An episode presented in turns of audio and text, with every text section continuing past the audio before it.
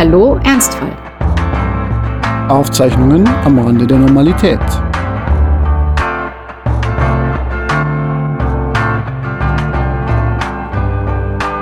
Wir sind zurück aus der kurzen Osterpause. Wie ist denn die Eiersuche verlaufen, Franz? Hallo.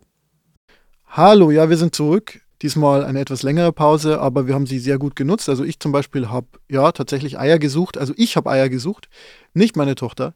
Ähm, es war so, wir waren im Park und äh, haben eigentlich nur eine symbolische Eiersuche gemacht. Das heißt, wir hatten ein rotes Ei, das einmal ich für meine Frau versteckt habe und dann andersrum, also sehr, sehr sophisticated. Und das Problem war nur, als meine Frau dann dieses Ei versteckt hat, ja, ähm, habe ich angefangen zu suchen und fand dann sehr viele Schokoeier und dachte mir, oh, meine Frau ist so nett. Es ist so total toll, dass sie jetzt auch noch an mich gedacht hat und tolles Familienerlebnis und habe angefangen, diese Schokoeier zu nehmen und oh, habe dann gemerkt, dass es das eine andere Familie ist. geklaut? Ach, ich glaube, das war so eine Gruppe von kanadischen Touristen, die mit ihren vier kleinen Kindern da waren.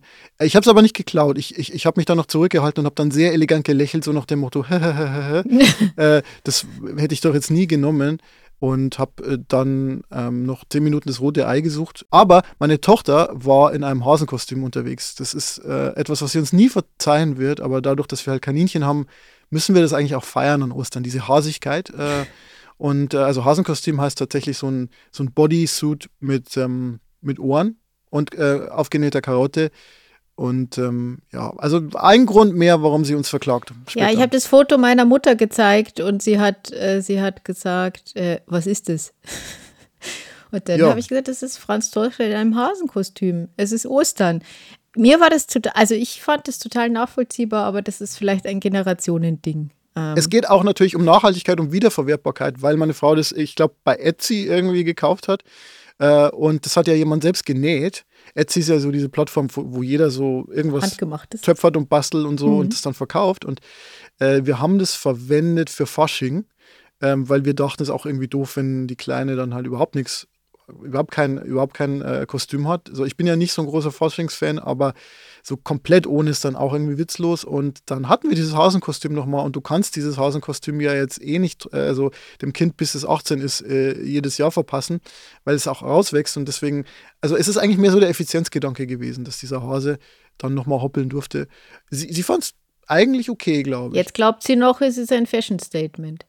Mein Ostern äh, war, war auch sehr eiersuchend, allerdings äh, nicht von meiner Seite, weil ich, äh, ich, also ich muss ja so viel tagtäglich suchen, wie du weißt, weil mein Gespür für Ordnung ist jetzt, ähm, da, also da ist die Erziehung bei mir völlig gescheitert. Das heißt, ich bin Haufensystem. Einfach Haufensystem. Ich bin einfach sehr oft auf der Suche nach Dingen, weswegen für mich quasi immer Ostern ist, beziehungsweise ich an Ostern dann nicht auch noch was suchen will. Weswegen ich an einem äh, gedeckten Tisch saß und einfach gegessen habe, während äh, Martins Schwester und äh, ihre Tochter, die zu Besuch waren, äh, fröhlich äh, das äh, Wohnzimmer nach Eiern abgesucht haben. Es waren sogar beide Hunde bei der Aktion, also der Hund von Martins Mutter und Frieda waren äh, beide dabei, äh, haben die Eier auch gefunden, sie aber mit hm, unter Drohungen dann doch liegen lassen. Und äh, insofern äh, würde ich sagen, was auch äh, ein äh, sehr gelungenes äh, Ostern, das bei uns am Ostersamstag stattgefunden hatte, weil ähm, Martin mal wieder am Sonntag und Montag arbeiten musste. Ja, ich, ich weiß nicht, aber irgendwann müssen wir auch mal einführen, diese zwei niederbayerischen Traditionen. Ich weiß nicht, ob du die beide kennst, also Ohrbäcker und Ohrscheim. Klingt ein bisschen obszön. Also ich glaube, das, äh, also ich, ich kenne es beides jetzt nicht, aber ich kenne Eierpecken. Ja. Also das ist halt, dass man die Decke. so aufeinander äh, schlägt und ähm, der hat gewonnen, bei dem es funktioniert. Witzigerweise glaubt jede Region, dass das aus ihrer kommt. Also äh, ja, es ist jetzt auch nicht so äh, wahnsinnig originell, dass man zwei Eier aufeinander schlägt und dann schaut, welches überlebt hat. Aber ja, äh, äh, wird, wird, wird immer gerne gemacht, aber Ohrscheim ist nochmal komplizierter. Das, das äh, kenne ich nicht. Ja, ähm, man nimmt zwei Rechen und die ähm, legt man im angewickelten Zustand äh, auf einen Stuhl, sodass eine Schiene entsteht. Und auf diese Schiene kann man dann das Ei legen. Das rollt hinunter wie beim Skisprung und dann hinab in die Wiese. Und äh, wenn man dann mit, ähm, mit seinem eigenen Ei, das Ei, das schon da liegt, äh, erwischt, dann be bekommt man das und darf das essen. Was eigentlich nicht so eine tolle Belohnung ist, weil man an Ostern ja sowieso schon so viele Eier gegessen hat. Es ist, äh, ich glaube, ehrlich gesagt, das ist, das, das ist der Egg Roll den es in den USA oh. gibt. Das ist doch jedes Jahr ein Riesenevent äh, im Weißen Haus Da werden nämlich Kinder aus der Nachbarschaft, keine Ahnung, wer in der vom Weißen Haus wohnt, aber Kinder aus der Nachbarschaft eingeladen und die dürfen dann den Egg Roll irgendwie auf, der, äh, auf dem White House Lawn machen. Ja, das haben sie aus Niederbayern. Ja, wahrscheinlich. Ich meine, ich frage mich ja auch, wer zwei Rechen zu Hause hat. Also ich meine, wir haben da mal einen, ich wüsste auch nicht wofür, aber ähm, wir hatten eine zwei. Scheune mit, ja, wir hatten nicht zwei, wir hatten bestimmt sieben oder so. ja. Ja. Für den Fall, dass man mal parallel oder vierfach rechnen muss. Also wieso nicht? Also ich, wir haben auch Mistgabeln und äh, Heugabeln was einen Unterschied gibt. Aber da vertiefen wir uns jetzt nicht hinein. Nein, wir vertiefen uns äh, in ein Event, bei dem gefühlt Menschen auch zumindest verbale Mistgabeln durch die Gegend äh, schwenkten. Und es ist ja so, dadurch, dass wir jetzt ein bisschen später aufnehmen, hinken wir den Nachrichten natürlich hinterher und alles, was wir jetzt erzählen, wurde schon tausendfach besprochen. Aber wir haben beschlossen, dass uns das egal ist. Ja, ich wir müssen möchte, es aufarbeiten. Wir müssen es aufarbeiten. So äh, genau, wir sind die Einzigen, die die Analyse wirklich voll drauf haben. Und deswegen deswegen reden wir heute zumindest ein bisschen über die Causa Anne Spiegel. Ich möchte vorwegschicken, für den Fall, dass es irgendwen gibt, der diesen Podcast hört und das nicht weiß. Also ich meine, dass wir beide äh, links versifft sind, das äh, hat jeder mitbekommen und wer das nicht mag, hört diesen Podcast eh schon nicht mehr. Aber ich bin ja auch immer noch Mitglied der Grünen. Ich habe mir das zwischendurch auch mal überlegt, ob ich das immer bleiben will, aber ähm, ja, wenn man, also wenn man es schon mal gemacht hat, dann, dann bleibt man halt auch dabei. Du bist zwar Grüne, aber schon mit Kaviar. Ja, habe ich mal gehört. Ja, ja ich habe ja auch immer noch einen Espresso und rede mir ein, dass wenn ich sie nicht oft benutze, dass es okay ist. Ja. Du würdest wahrscheinlich so ein Hasenkostüm auch nur einmal verwenden. Also mit Nachhaltigkeit ist bei dir nichts. Das ist überhaupt nicht wahr. Frieda würde dieses Hasenkostüm ständig tragen, wenn sie eins hätte. Aber sie wird sich wahrscheinlich mehr dagegen wehren als deine Tochter. Egal, zurück zu, zum Thema. Warum reden wir heute nochmal über Anne Spiegel? Wir reden nicht darüber, was sie in Rheinland-Pfalz vielleicht alles falsch gemacht hat oder auch gar nicht darüber, ob sie eine gute Familienministerin war oder nicht. Ich denke auch, sie war zu kurz im Amt, als dass man das wirklich beurteilen könnte. Ich weiß darüber aber ehrlich gesagt auch zu wenig, um mir da ein Urteil zu bilden. Aber ich fand diesen Rücktritt und diese ganze Aufregung darum, tatsächlich sehr, sehr befremdlich und es gab so ein paar Dinge, die mich sehr aufgeregt haben daran. Und um auch das noch vorwegzuschicken, ich fand diesen Rücktritt ehrlich gesagt nicht notwendig und ähm, fand es schade, als es dann passiert war, auch wenn man es irgendwie ein, zwei Tage natürlich schon absehen konnte. So, Judith, du musst mir jetzt mal was erklären. Und zwar, ich habe ja viel gelesen über diesen Abgang und ich habe es bis heute nicht übers Herz gebracht, mir diese, ich glaube, es war eine Pressekonferenz anzuschauen, die ja sehr emotional gelaufen sein soll, weil ich das irgendwie nicht verkraften kann mit meiner schwachen Seele. Und wenn man über so ein Event dann schon so viel gelesen hat, dann äh, ist es irgendwann auch witzlos, das anzuschauen. Deswegen kannst du es nochmal beschreiben für mich. Also ich habe es tatsächlich in Ausschnitten mir angeguckt, aber auch ich musste Pausen machen, weil ich auch so ein extremes Cringe-Gefühl hatte. Also es war wirklich schmerzhaft, sich das anzugucken. Ähm, offensichtlich sah sich Anne Spiegel genötigt, ähm, zu sich zu erklären. Also ähm, zu erklären, wie ihre persönliche menschliche Situation ist und warum sie dann eben in Urlaub war, als diese Flugkatastrophe war und ähm, warum sie so gehandelt hat, wie sie gehandelt hat. Und äh, an dieser ganzen Aktion war, war mehrere Dinge seltsam. Also zum einen war da kein Pressesprecher, was ich bei, einem, bei einer Bundesministerin eigentlich schon irgendwie erwarten würde. Ähm, dann war es irgendwie, ich glaube es sogar ähm, am Sonntagnachmittag oder Abend, also auch ein sehr ungewöhnlicher Zeitpunkt, was den Eindruck verstärkt, dass diese ganze Aktion irgendwie ein Schnellschuss war. Hm. Also sie stand da irgendwie alleine, hat irgendwas ins Mikrofon gebrabbelt und sagte dann, und das war natürlich schon eine ziemliche Katastrophe, ähm, als sie mit ihrem Statement fertig war, so jetzt muss ich das noch irgendwie abbinden, was sage ich jetzt irgendwie noch? Sowas in die Richtung. Ich frage mich, wie es dazu kam. Sie wusste ganz offensichtlich nicht, dass das live war.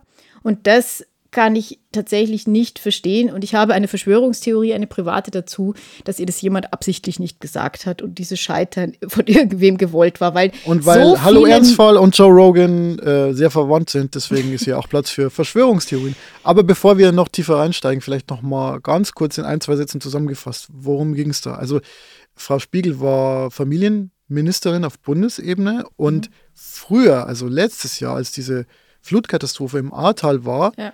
da war sie und blieb sie im Urlaub, obwohl alles überschwemmt war. Und das ist eigentlich das, worum es geht. Einerseits ja, dass sie da nicht da war. Dann gab es aber irgendwie noch den Punkt, dass sie wohl bei irgendeiner Sitzung gesagt haben soll, sie hätte da teilgenommen und dann hat sie doch nicht teilgenommen oder sie hat nur digital teilgenommen.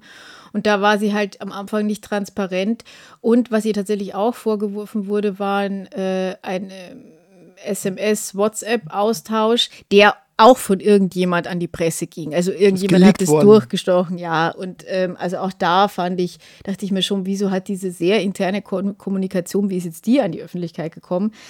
Und da hat sie halt gesagt, äh, als das Pressestatement irgendwie rausgehen sollte, äh, hat sie halt die Talking Points festgelegt. Ne? Sie hat gesagt, also wir müssen gucken, dass wir, dass wir sagen, dass wir zu jedem Zeitpunkt richtig gehandelt haben und bitte vergesst nicht das Gendern. Und da wurde natürlich sehr viel Häme über sie ausgekippt oder, oder auch Wut darüber geäußert, dass in einer solchen Situation das die Dinge sind, die sie eigentlich wirklich interessieren. Und ähm, das ist schon so ein Punkt, der mich tatsächlich äh, aufregt und ich mein, das, ich bin natürlich nicht objektiv, habe ich ja eingangs schon gesagt. Das ist die politische Richtung, die ich äh, selber gut finde. Aber ich behaupte jetzt einfach mal, auch wenn das jetzt jemand von der CDU oder CSU gewesen wäre, würde ich das an der Stelle nicht anders sehen. Ich fand diese Aussagen in diesen WhatsApp-Nachrichten total normal. Natürlich guckst du, wie ist das Wording in einer Pressenachricht. Natürlich muss die dem Stil, wie die eben rausgehen bei deiner Partei, Organisation, Unternehmen oder sowas entsprechen. Und ähm, natürlich redet man darüber, was ist das Ziel einer solchen Nachricht. Also ich finde den Aufreger an der Stelle total, total, also total hochgespielt. Ja, vor allem, wenn man sich mal überlegt, was andere Mitglieder anderer Parteien wahrscheinlich in interner Kommunikation sagen. Also ich, ich weiß nicht. Ich, ich habe das Gefühl, wenn das das Schlimmste ist, dass sie dann sagt, vergiss das Gender nicht. Es ist natürlich irgendwie trotzdem so, man verfällt halt sehr schnell in diesen, in diesen Whataboutism und natürlich ist es so, wenn man sich anguckt, was da gelaufen ist, kann man klar ergänzen, ja, was ist mit Maskendeals oder überhaupt, man muss einfach nur Andy Scheuer erwähnen, dass dieser Mann nie zurückgetreten ist. Bei all dem, was er verbockt hat, ist eigentlich der blanke Wahnsinn. Ähm, ich glaube aber trotzdem, dass, auch wenn, wenn ich das emotional als Argument natürlich irgendwie sehe, halte ich es nicht für ein schlagkräftiges in dieser Debatte, immer nur auf andere zu verweisen. Mir geht es eigentlich bei der ganzen Sache, jenseits dessen, was wir jetzt schon gesagt haben, um einen anderen Punkt, nämlich, dass Anne Spiegel Urlaub vorgeworfen wird und ähm, sich damit sehr, sehr stark ähm, die 24-7, 24-7-Kultur ähm, äußert, finde ich. Ähm, also die Tatsache, dass man sagt, eine Ministerin, die kann, also die kann eigentlich keinen Urlaub nehmen. Oder wenn überhaupt nur, wenn gerade nichts Schlimmes passiert in der Lage dürfte ein Außenminister, eine Außenministerin wahrscheinlich nie in Urlaub gehen, Familienminister vielleicht noch, aber es gibt Positionen, da ist eigentlich immer irgendwo die Kacke am Dampfen. Also von daher, was sollen die dann machen? Die müssen dann irgendwie ihr ganzes Leben dem verschreiben und können nichts anderes mehr machen. Jetzt kann man natürlich sagen, gut, diese äh, Situation im Ahrtal war eine spezielle. Wie gesagt, den genauen Verlauf kenne ich nicht, das kann, kann sein. Aber trotzdem war so dieses, die macht da, die macht da Urlaub, die vergnügt sich da. Und das waren wohl auch diese Kommentare, die dann Anne Spiegel dazu bewegt haben, zu erklären, warum sie diesen Urlaub auch gebraucht hat. Und dann eben sehr viele private Details über die schwere Krankheit, ich glaube, Schlaganfall war es, ihres mhm. Mannes im Vorfeld und die Gestresstheit der vier Kinder ähm, ich mir wusste gar nicht, dass sie vier Kinder hat, war, war, mir nicht, war mir nicht klar. Und diese Dinge, äh, alles dann irgendwie so in die Öffentlichkeit zu tragen, um zu begründen, warum sie diesen Urlaub gebraucht hat. Und unabhängig davon, ob das besonders gut funktioniert hat, ähm, diese, ja, nach wahrscheinlich schon irgendwie auf das Mitleid der Leute zu setzende Rede zu halten, ähm, finde ich eigentlich nicht, dass sie verpflichtet war, genau das zu tun und sich zu rechtfertigen. Denn ich finde, dass ein Ministerium besteht aus mehr als einer Person. Also ja. ähm, es gibt Stellvertreter, es gibt auch Leute, die entscheidungsbefugt sind. Wenn man ähm, jetzt mal weggeht von dieser persönlichen Ebene, was hätte Frau Spiegel machen müssen oder was sollen einzelne Personen machen, dann finde ich, ist es ja auch immer eine organisationspsychologische Frage. Mir ist da in dem Zusammenhang gerade eingefallen, es gibt ein Buch, das heißt Der Seestern und die Spinne. Ähm, ist ein ist kein Buch Kinderbuch? Von, nee, von Ori Braffman. Das, nee, nee, da geht es um Organisationen. Äh, weil der, die Spinne, ja, wenn du dir den Kopf abschlägst, dann ist sie tot. Beim Seestern, wenn du den Arm abschlägst, dann ist der noch nicht tot, sondern er kann organisch weitermachen. Und äh, die Idee dabei ist, dass Organisationen auch funktionieren können sollten und damit meine ich Firmen, aber auch andere Organisationen, Vereine, was auch immer, wenn einzelne Personen weg sind. Ja, dieser Geniekult ist ja eben eh ein bisschen problematisch. Mir hat neulich mal eine Kollegin gesagt, dass ich es gut fand, dass ich mal erwähnt habe, dass es mir wichtig ist, dass meine Firma oder mein Team funktioniert ohne mich. Und tatsächlich ist es eine Erkenntnis, die ich nicht immer hatte. Also früher war es tatsächlich so, dass ich dachte, ich muss mich irgendwie unersetzbar machen durch tolle Sachen, die ich mache. Dann habe ich gemerkt, ja, das ist dann zwar schon ganz gut fürs Ego, aber das bedeutet natürlich auch, dass alle von einem immer irgendwas wollen und dass es dann total schwer wird, in Urlaub zu gehen. Ähm, viel besser ist es, wenn das ganze Team so organisiert ist, dass alles ähm, delegiert werden kann, dass alles von unterschiedlichen Leuten gemacht werden kann. Ein anderer Vorgesetzter von mir, der hat äh, dafür mal äh, eine Vision formuliert, die in die Richtung totaler Fußball geht. Ich weiß nicht, ob dir das was sagt. Der totale Fußball. Das klingt nach einer Sportpalastrede, aber ansonsten. Die Niederländer hatten in den 70er Jahren eine Fußballmannschaft, die das so kultiviert haben. Und zwar ging es darum, dass im Grunde jeder auf jeder Position spielen können sollte. Ah, die haben okay. ihre Mannschaft auch durchnummeriert, nach Nachnamen einfach. Also äh, da konnte, glaube ich, ein Torhüter dann auch eine höhere Nummer haben als die Eins und so weiter, um zu zeigen, es ist alles völlig wurscht. Es gibt nicht diese, diese, diese Aufteilung, sondern jeder muss das System verstehen und dann an verschiedenen Positionen einsetzbar sein. Und das finde ich sehr gut als Idee. Man muss allerdings dann auch wirklich was dafür tun. Und man muss die Leute zwingen, dass sie zum Beispiel auch Sachen machen, wo sie nicht so gut sind, ja, um das zu üben. Was mir halt aufgefallen ist, äh, gerade wenn man mit älteren Mitarbeiterinnen und Mitarbeitern zusammenarbeitet, dass dann sowas wie technische Dinge ausgelagert werden an die Jüngeren, wenn man sagt, ja, das ist doch die Internetgeneration. Und die nehmen das dann natürlich gerne an und machen dann gerne die technischen Sachen, hat aber dann zur Folge, dass bei den Älteren immer sozusagen die, die strategischen und machtrelevanten äh, Fragen äh, liegen und die Jungs äh, und Mädels, die dann jünger sind, machen dann so die handwerklichen, technischen Sachen. Und äh, das führt natürlich dann auch dazu, dass es ein Machtgefälle gibt. Das ist so ein Aspekt. Es muss erstmal eine Bereitschaft da sein, dass man aus seiner Komfortzone rausgeht und Sachen ausprobiert. Habe erst gestern einen Artikel dazu gelesen im Spiegel. Da ging es darum, dass man dann auch viel lernfähiger ist. Ähm, da wurde der Hirnforscher Herr Martin Korte, glaube ich, heißt er zitiert. Ist Korte nicht der Politologe aus dem ZDF? Also der Korte, den ich meine, das ist äh, ein Biologe schaue ich gerade nach, Martin Korte. Und der sagte, ähm, Lernprozesse funktionieren einfacher, wenn man stärker daran gewöhnt ist, dass man Dinge tut, bei denen völlig klar ist, dass man nicht gut sein wird. Ja?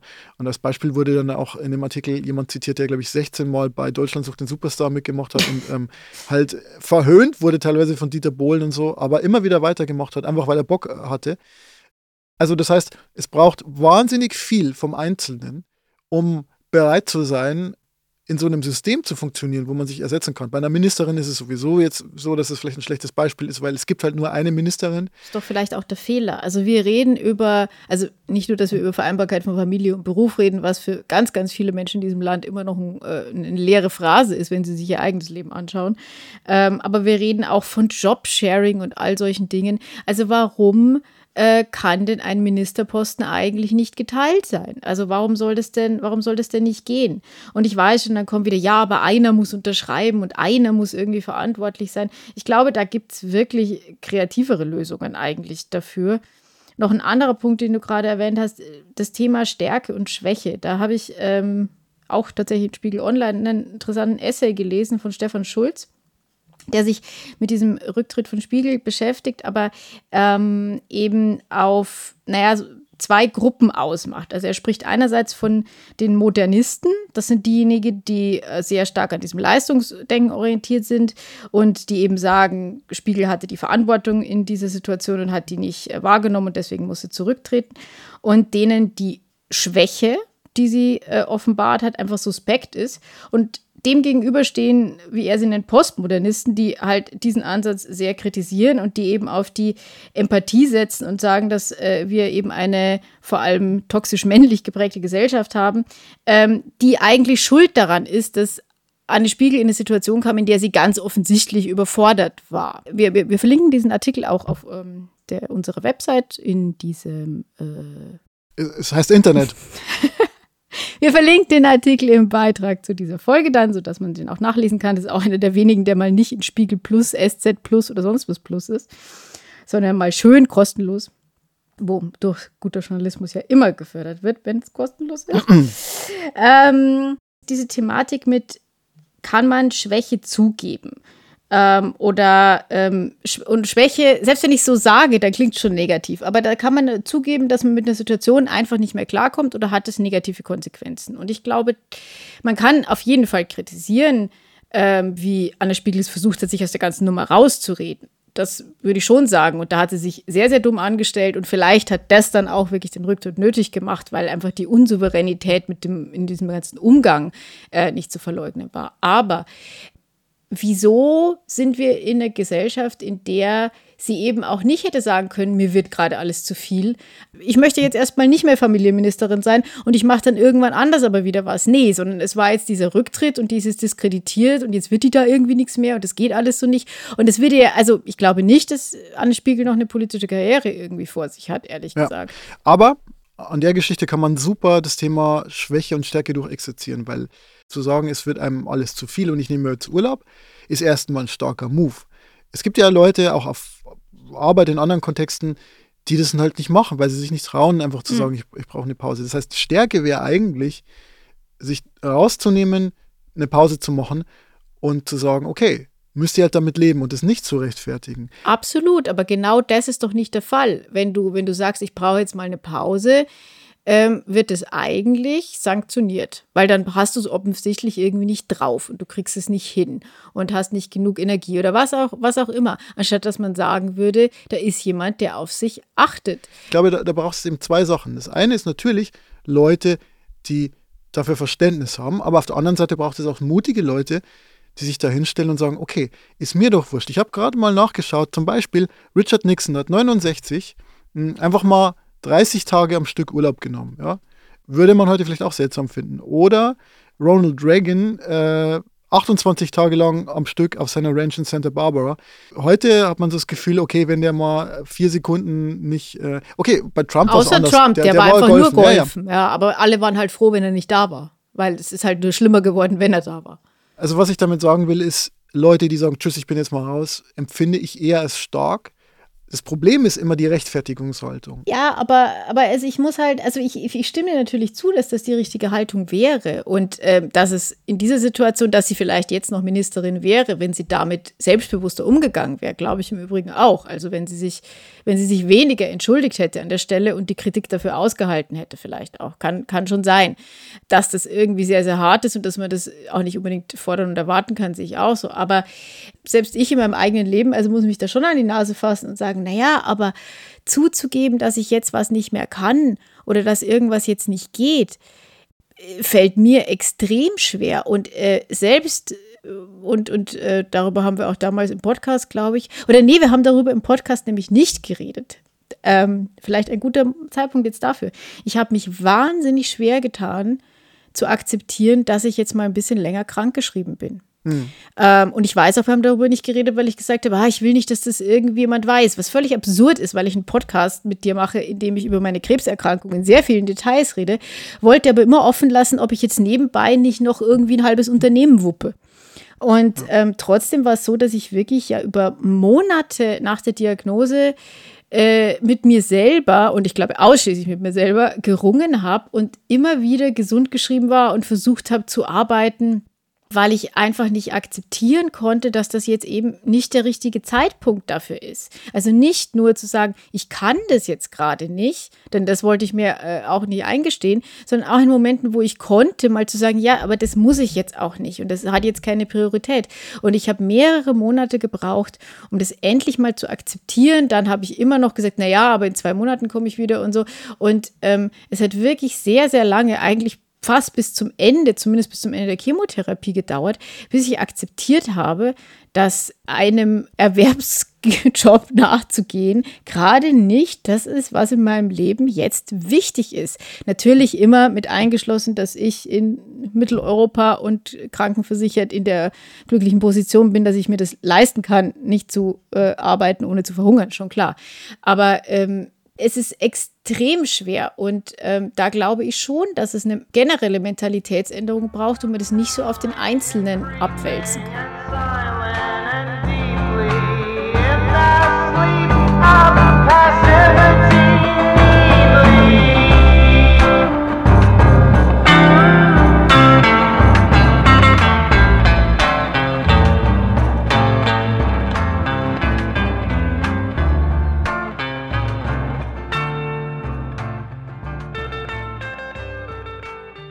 Allerdings muss man bei uns auch immer dazu sagen, wir haben schon sehr spezifische Charaktere. Ich kenne schon Leute, die haben kein Problem, wenn sie einfach mal ein Jahr krank geschrieben sind. Und ich will nicht sagen, das sind faule Leute, das wäre genau das Falsche, sondern im Sinne von, die sind nicht so getrieben wie wir. Ich habe nämlich das, das gleiche Problem und äh, mir ging es gerade in den letzten Wochen und Monaten so, dass ich sehr große Schwierigkeiten hatte, alles unter einen Hut zu bekommen. Ich habe äh, mir halt beruflich, in meinem Job, aber auch bei Nebenprojekten wie diesem hier ähm, und natürlich in meiner Familie viel vorgenommen. Und ähm, natürlich gibt es da so einen Perfektionismus, den man irgendwie immer befriedigen will. Äh, und ich war dann schon oft ja, verzweifelt in letzter Zeit, weil ich mir dachte, oh, das geht sich irgendwie alles nicht aus. Und du kannst dann halt auch einfach nicht nee hergehen und sagen, ja, dann mache ich von allem einfach 50 Prozent. So kann man das Leben ja nicht organisieren. Ich kann ja nicht meine Tochter in der Mitte durchteilen und sagen, jetzt eine halbe Tochter. Also natürlich könnte man vielleicht irgendwie sagen, man geht in Teilzeit. Aber es ist, wenn ich auch andere Leute beobachte, nicht immer so einfach, Arbeit zu reduzieren, selbst wenn man dieses Recht auf Teilzeit zum Beispiel in Anspruch nimmt, weil mir fällt zum Beispiel auf, dass ich selber oder auch andere Leute, die äh, weniger machen, stundentechnisch, aber sozusagen im gleichen Unternehmen mit der gleichen Form von Aufgaben betraut sind, dass die dann letzten Endes fast genauso viel ja. machen wie mit 100 Prozent, weil die ja immer versuchen, bei den Meetings dabei zu sein und up-to-date zu sein. Und die Zeit, wo man dann produktiv sein kann und fokussiert sein kann, wird dann noch knapper und es wird noch krasser. Also ich persönlich war mal auf 80 Prozent äh, und es war furchtbar, weil es viel komprimierter war. Mhm. Also einfach zu sagen, ja, dann mach halt weniger, ist halt immer super schwierig. Oder man müsste sagen, ja, man macht den kompletten Break und sortiert alles nochmal neu. Das ist manchmal auch total sinnvoll. Wenn man aber prinzipiell total zufrieden ist, nur einfach das Gefühl hat, es ist ein bisschen zu viel, dann ist es halt schwer. Ich stelle mir das immer vor wie bei auf so einem Dampfschiff, wo du dann immer volle, volle Kraft voraus hast und du kannst nicht einfach sozusagen auf drei Viertel runtergehen. Ähm, die, diese, diese Schraube gibt es gar nicht, an der man drehen kann, so, so ganz einfach, sondern man muss dann viel mit seinen Vorgesetzten reden und so. Und man muss viel mit, mit auch vielleicht mit seinem Partner reden, um da irgendwie Raum zu schaffen und vor allem Raum, der dann nicht sofort wieder gefüllt wird mit, ach, super, jetzt hast du doch am Tag eine Stunde mehr, weil du das und das weniger machst. Jetzt könntest du mal die Vorhänge aufhängen oder so.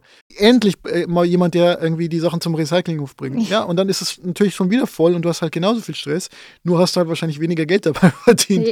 So, und, und das ist das. Also, und da sind wir, glaube ich, wieder beim Punkt vom Anfang. Und das ist das, was ich auch meinte mit Stärke. Also ich, ich meinte damit nicht, ja, äh, die blöde Frau Spiegel, die hätte einfach stark sein müssen, sondern ich bewundere jeden, der das schafft. Und das ist für mich eine der höchsten Formen des Selbstmanagements, wenn du es hinbekommst, dass du wirklich sagst, so, und das ist jetzt mal, ja, zum Beispiel Me-Time und ihr könnt mir als alle mal gestohlen bleiben. Ich habe euch lieb, aber ihr könnt mir gestohlen bleiben. Und äh, das ist jetzt Zeit, die ist definiert, damit ich runterkomme. Und in der Zeit mache ich halt das, was mir wirklich gut tut und nichts, was irgendeinen funktionalen Sinn hat für, für, für die Familie oder für den Job oder so. Das möchte ich halt gerne lernen. Und das Problem ist, es braucht halt so viel Kraft, das zu kommunizieren und auch auszuhalten, dass einem dann Leute vielleicht mal böse sind. Mhm. So. Und ähm, da, da sind wir, glaube ich, beim, beim Kern der Sache. Also ich glaube, zum einen, man hat hohe Ansprüche an sich selber, zum anderen, man hat aber auch vielleicht einfach keinen Bock auf diese Konflikte. Also, wenn man dann sich hinstellt und sagt, ich brauche jetzt Me-Time und alle hört mal her, bitte, ich, ich mache jetzt Me-Time. Während ihr arbeitet, mache ich jetzt Me-Time. Ähm, ich, ich glaube, das muss man schon sehr gut kommunizieren und sehr charmant, damit es nicht irgendwie blöd ankommt. Und, und das sind so diese Kämpfe, für die es, glaube ich, keine einfachen Antworten gibt. Klar, ideal wäre es, wenn das mehr Leute machen, weil dann äh, wird es sozusagen mehr angenommen und dann trauen sich wiederum auch mehr Leute.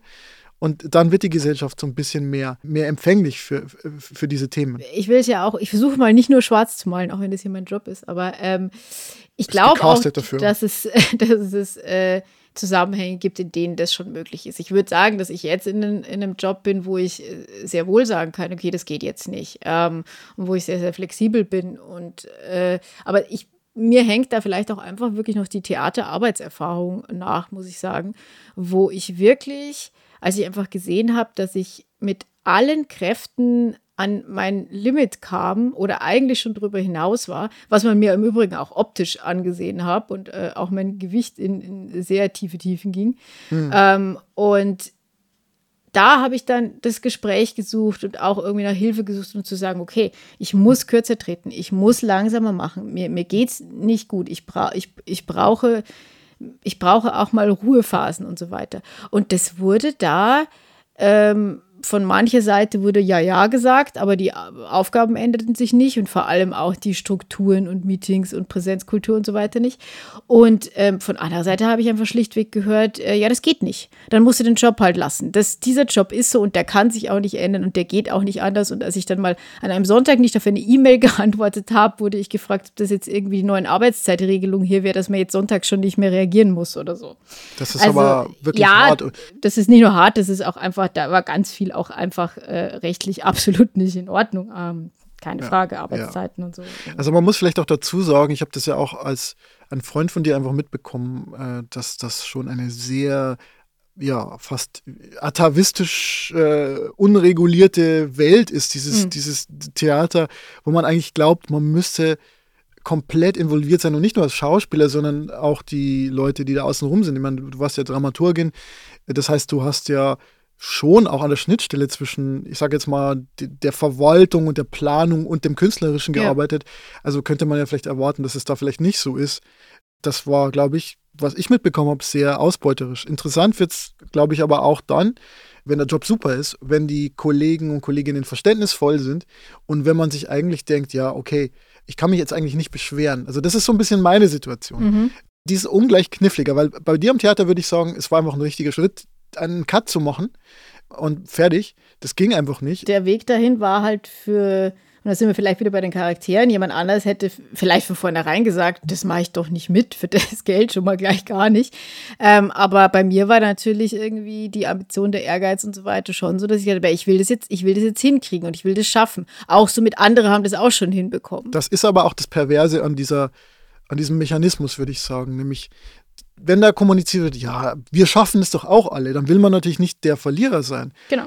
Wobei man sagen muss, um es mal ganz zugespitzt zu formulieren, die anderen sind natürlich die Verlierer. Also ja, Leute, klar, die nicht aus diesem Korsett raus wollen und sich einfach einreden, man müsste das. Und das, das ich, ich möchte nochmal auf diesen Essay, den du erwähnt hast, zurück, weil das fand ich so spannend. Ich fand es so gut und so hilfreich, dieses Denken, dieses Postmoderne und dieses Moderne. Also die Modernen sagen, man muss sich zusammenreißen, äh, Leistungsgesellschaft, ja, und wer, wer, wer halt nicht kann, der bleibt halt links liegen, ist dann halt sein Problem. Die Postmodernen sagen, Verständnis, ähm, Mitbedenken, dass Leute äh, unterschiedliche Voraussetzungen haben, aber vielleicht auch so ein bisschen übersehen, dass es halt gewisse Realitäten gibt. Also die Modernen sagen, das sind die Realitäten, die sind unveränderbar, lebt damit. Und die Postmodernen sagen, wir machen uns das einfach so, wie es wie es ideal wäre und da dazwischen halt einen Kompromiss zu finden. Also mich hat das super inspiriert und ich habe mich auch gefragt, auf welcher Seite ich stehe, weil in manchen Diskussionen ertappe ich mich immer noch, dass ich halt so dieses, ja, muss halt einfach durchdenken habe. Mhm. In anderen Diskussionen tendiere ich dann dazu, ähm, eher dieses Postmoderne einzunehmen.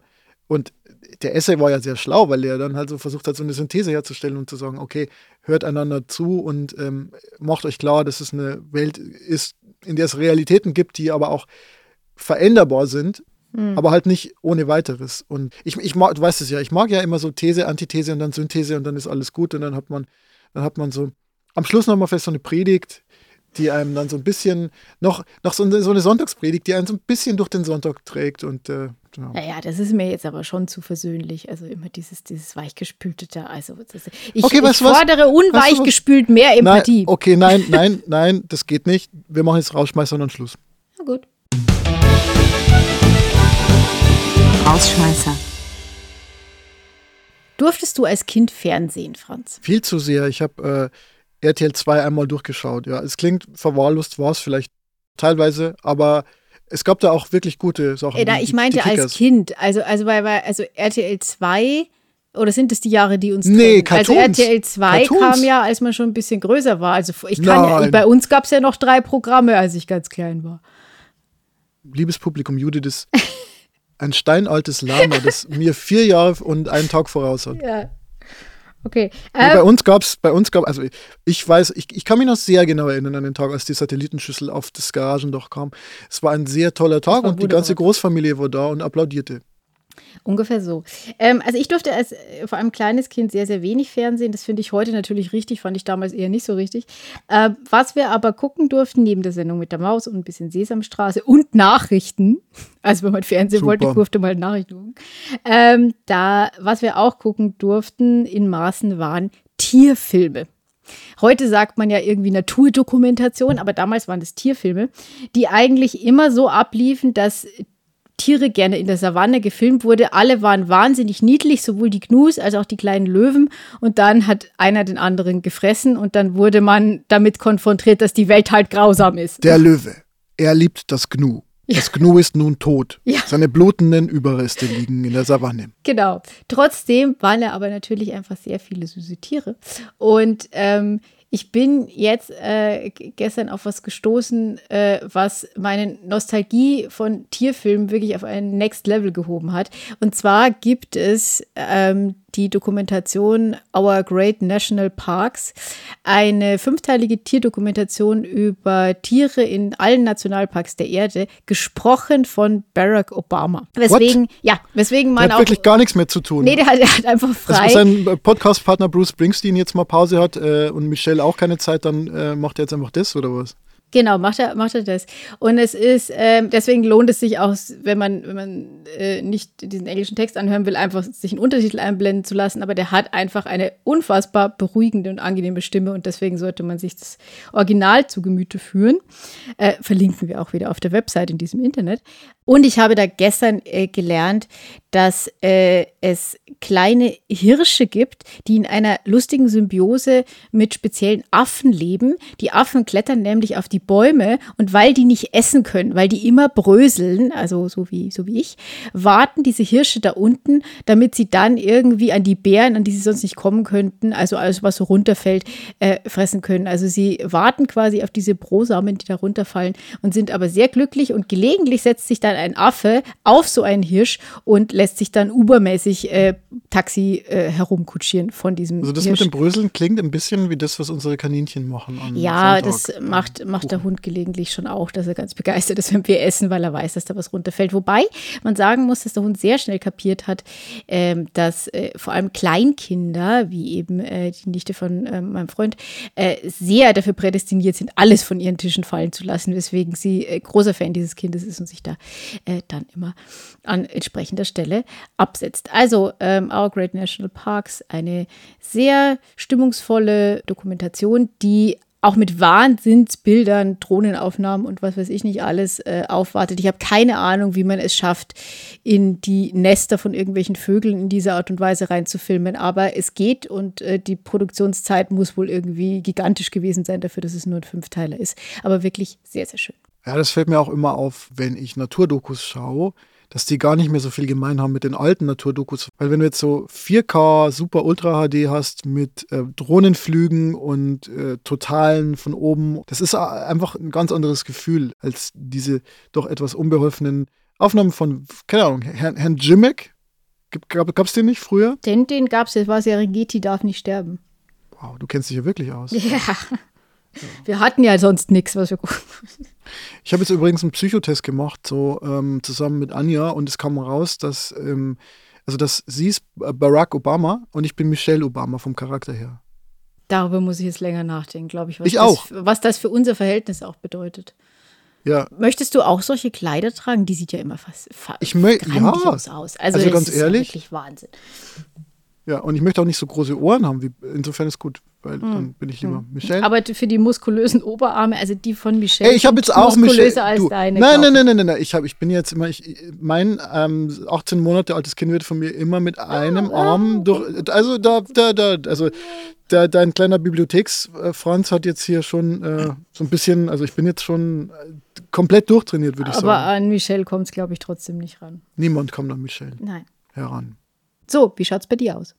Ja, vielleicht liest ja noch jemand von euch jungen Leuten Zeitung, äh, nämlich die Süddeutsche. Da gibt es nämlich immer Äh, auf, auf der ersten Papier? Seite, ja genau, das ist dieses Streiflicht. Das ist eine Ah. kleine tagesaktuelle Glosse und da werden immer zwei Dinge zusammengebracht, die eigentlich nichts miteinander zu tun haben und im besten Fall entsteht daraus Humor. Warum sage ich das? Weil jetzt hier auch zwei Dinge zusammenkommen, die eigentlich nichts miteinander zu tun haben, außer den Namen. Und der Name ist ein Vorname, ein englischer Vorname, nämlich Aldous oder Aldous, je nachdem, ob man Brite ist oder nicht.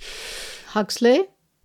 Ja, schauen wir mal. Genau, das ist ein Teil. Ähm, der erste Teil der Empfehlung ist allerdings nicht Huxley, sondern Harding. Alice Harding ist eine neuseeländische Singer-Songwriterin, äh, die so Folkmusik macht. Äh, ist eben auch ein Damenname offenbar.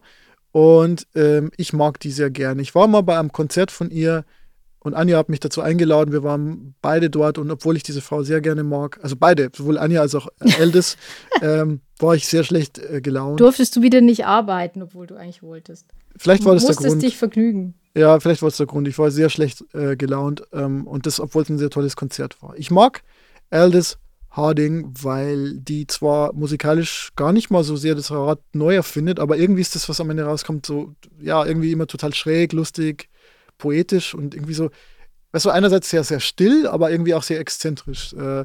Und jetzt ist hier ein neues Album rausgekommen, das heißt Warm Chris. Und äh, in einem Lied, so viel sei verraten, quakt sogar eine Ente. Was kann da noch schiefgehen? Wäre meine Empfehlung Teil 1 und jetzt gibt es noch den zweiten Eldest Oldest, nämlich Huxley, wie gesagt. Man kennt ja das Buch Schöne neue Welt von 1932 von ihm. Weniger bekannt ist das spätere Werk Island oder Island ähm, von 1962. Und ich bin auf das Buch gestoßen, weil da gibt es ein total schönes Zitat, das ich in irgendeinem Newsletter gefunden habe. Und äh, das, das Zitat heißt, Du musst lernen, alles mit leichtem Sinn zu tun, zu denken, zu empfinden. Ja, mit leichtem Herzen empfinden, auch wenn du tief empfindest. Das fand ich sehr schön, weil ja viele Leute glauben, dass man, wenn man total tief sein will, dass man das auch immer mit einer großen Schwere und einem tierischen Ernst machen muss. Du kannst doch jetzt nicht die komplette deutsche Romantik ad absurdum doch, erklären. Mache ich jetzt noch. Wir haben doch noch eine Minute. Und äh, ja, immer so dieses, ja, weil sonst ist es, sonst ist es oberflächlich. Und ich ja. glaube Leichtigkeit ist ein wichtiger Wert in meinem Leben. Äh, deswegen fand ich das Zitat sehr schön. Und in diesem Eiland geht es um einen Journalisten, der auf einer fiktiven Insel strandet. Und auf dieser Insel wird eine Utopie gelebt. Und der Hintergrund dieser Story ist, dass Huxley ja sich immer irgendwie geärgert hat, dass er in Schöne Neue Welt quasi nur zwei Alternativen aufgemacht hat. Nämlich einerseits haben wir so die eiskalt durchrationalisierte Welt, in der halt alles geplant ist äh, und alle Menschen in so Gruppen aufgeteilt sind. Und es geht irgendwie um die Maximierung des gesellschaftlichen Nutzens. Und auf der anderen Seite hast du die vermeintlich Wilden, in Anführungszeichen, also die Primitiven, die hohen Menschen. Und das ist halt irgendwie beides nicht gut. Und mit Eiland wird jetzt quasi so ein Mittelweg aufgezeigt. So eine Utopie, die aber wirklich eine Utopie ist und keine Dystopie, wo es einerseits also schon sowas gibt wie so ein gewisses Effizienzdenken. Also wir überlegen uns, wie wir die Gesellschaft so strukturieren, dass es halt nicht zu Krieg kommt und dass alles irgendwie läuft. Aber es gibt da halt auch sowas wie Spiritualität und Kunst und Kultur und Selbstverwirklichung. Und ähm, ja, wenn man sich so überlegt, wie so eine gute Zukunft für die Menschheit aussehen könnte, dann würde ich mal tippen, dass heute viele Leute eher mit so einer bodenständigen, pragmatischen Vision was anfangen können, als mit so einer riesen Monster-Utopie wie Kommunismus. So, und deswegen finde ich, lohnt sich das Buch immer noch, vor allem dann, wenn man nebenbei noch Aldous Harding hört. Und sich im Fernsehen die Bilder aus australischen Nationalparks mit Kängurus anguckt. Und wo hoppelst du jetzt hin? Ich hoppel jetzt gar nirgends hin, weil ich, äh, ich war heute früh schon joggen und das ist äh, mal äh, wirklich, äh, für, also ich, ich gehe jetzt zweimal in der Woche joggen. Nein. Ja, schon seit ein paar Wochen. Und ich finde, ich, ich bin genauso überrascht wie du. Vielleicht noch überraschter. Ähm, das funktioniert ganz gut, aber deswegen würde ich jetzt sagen, habe ich mir auch ein Mittagessen verdient. Und äh, dann muss ich die Koffer noch auspacken. Wir waren nämlich gerade erst drei Tage in Südtirol und natürlich steht das ganze Gepäck noch in der Gegend herum. Ich werde jetzt mal raushoppeln und mir einfach einen Döner holen an der Sonnenallee. Gibt es den Döner denn bei dir mit Schaf oder ohne Schaf? Mit allem. Und selbst mit Zwiebeln. Und auch mit Knoblauch. Und mit Schaf. Du möchtest einfach allein das ist sein ein nachher. Podcast, es ist kein Geruchspodcast. Deswegen ist es okay. Und vielleicht mache ich sogar so. So ein Dürüm wäre auch nicht schlecht. Hm. Also bei mir gibt es ja eine, eine Japan-Bowl äh, mit Edamame, denn äh, selbst hier in der Kleinstadt kann man im Supermarkt jetzt schon Hipster-Food kaufen. Ach, übrigens, mhm. äh, Essen. Ähm, meine Frau, die ist ja im öffentlichen Dienst beschäftigt und ähm, Du bist echt angekommen. Ja. Ne? Und wie es da so zugeht, es gibt ja auch Verordnungen über, über die Nahrung, die man zuführen darf einem im öffentlichen Dienst Angestellten. Mhm. Ähm, mhm. das ist ein bisschen wie im Gefängnis und ich dachte, Vielleicht hören wir da noch ein bisschen rein, während ich dönere, du bowlst und alle Beamten, die uns jetzt zuhören, ihr Schnittbrot mit ihrer zugeteilten Menge an Hartkäse verspeisen.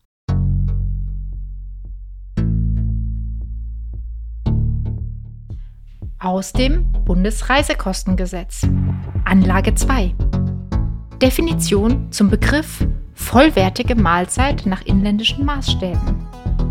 Der Begriff vollwertige Mahlzeit nach inländischen Maßstäben laut BBG BRKG VWVA 26 Anmerkung 1 bedeutet die Vorgaben für eine vollwertige Verköstigung und der aktuell gültigen Nährwerttabellen der Deutschen Gesellschaft für Ernährungssinn zu beachten. Auf Grundlage dessen sollten mindestens die nachfolgend benannten Mindestbestandteile in den einzelnen Mahlzeiten pro Person enthalten sein. Anhaltswerte. Ein Anspruch wird hierdurch nicht begründet. Frühstück. Ein Heißgetränk. Tee, Kaffee, Kakao. Ein Kaltgetränk. Zwei Brötchen. Auswahl: Vollkorn, Weizen. Ersatzweise drei Scheiben Brot. Drei Scheiben Brot. Drei Scheiben Brot. Drei Scheiben Brot. Drei Scheiben Brot. Butter, Margarine. Vier Kleinpackungen wahlweise Konfitüre, Honig, Schokocreme. Wurst in verschiedenen Sorten. Schnitt, Weichkäse in verschiedenen Sorten. Obst, Salat. Mittagessen. Ein warm Kaltgetränk oder kleine Vorsuppe. Tasse. Ein Hauptgerücht plus Beilagen, wahlweise.